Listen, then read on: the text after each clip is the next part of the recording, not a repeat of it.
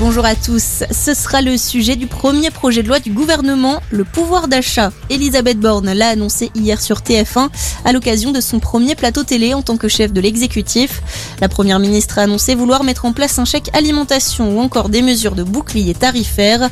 Autre grand chantier pour la nouvelle équipe ministérielle, la transition écologique. L'exécutif souhaite permettre aux Français d'accéder à des véhicules électriques pour 100 euros par mois. Le nouveau gouvernement, déjà sous le feu des critiques, Oser le féminisme et nous toutes ont dénoncé hier soir la nomination de ministres jugés à contre-courant de MeToo. Les deux organisations féministes condamnent fermement le maintien de Gérald Darmanin et Éric Dupont-Moretti ou encore l'arrivée de Stanislas Guérini et Damien Abad.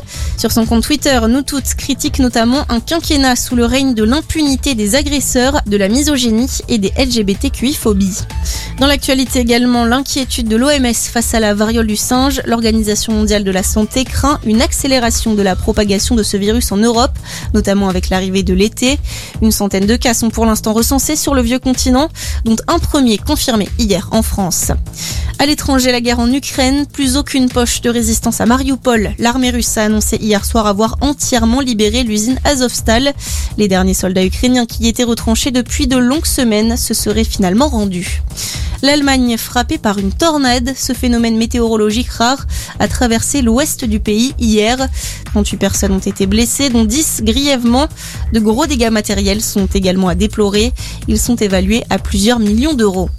Et puis le foot et le rêve de Ligue 1 qui se rapproche pour Auxerre. La GIA a battu hier Sochaux à l'issue de la séance de tir au but.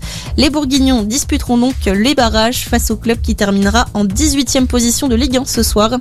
Toutes les équipes jouent à l'occasion de la 38e et dernière journée. Coup d'envoi à 21h. Voilà pour votre point sur l'actu. On vous accompagne toute la journée.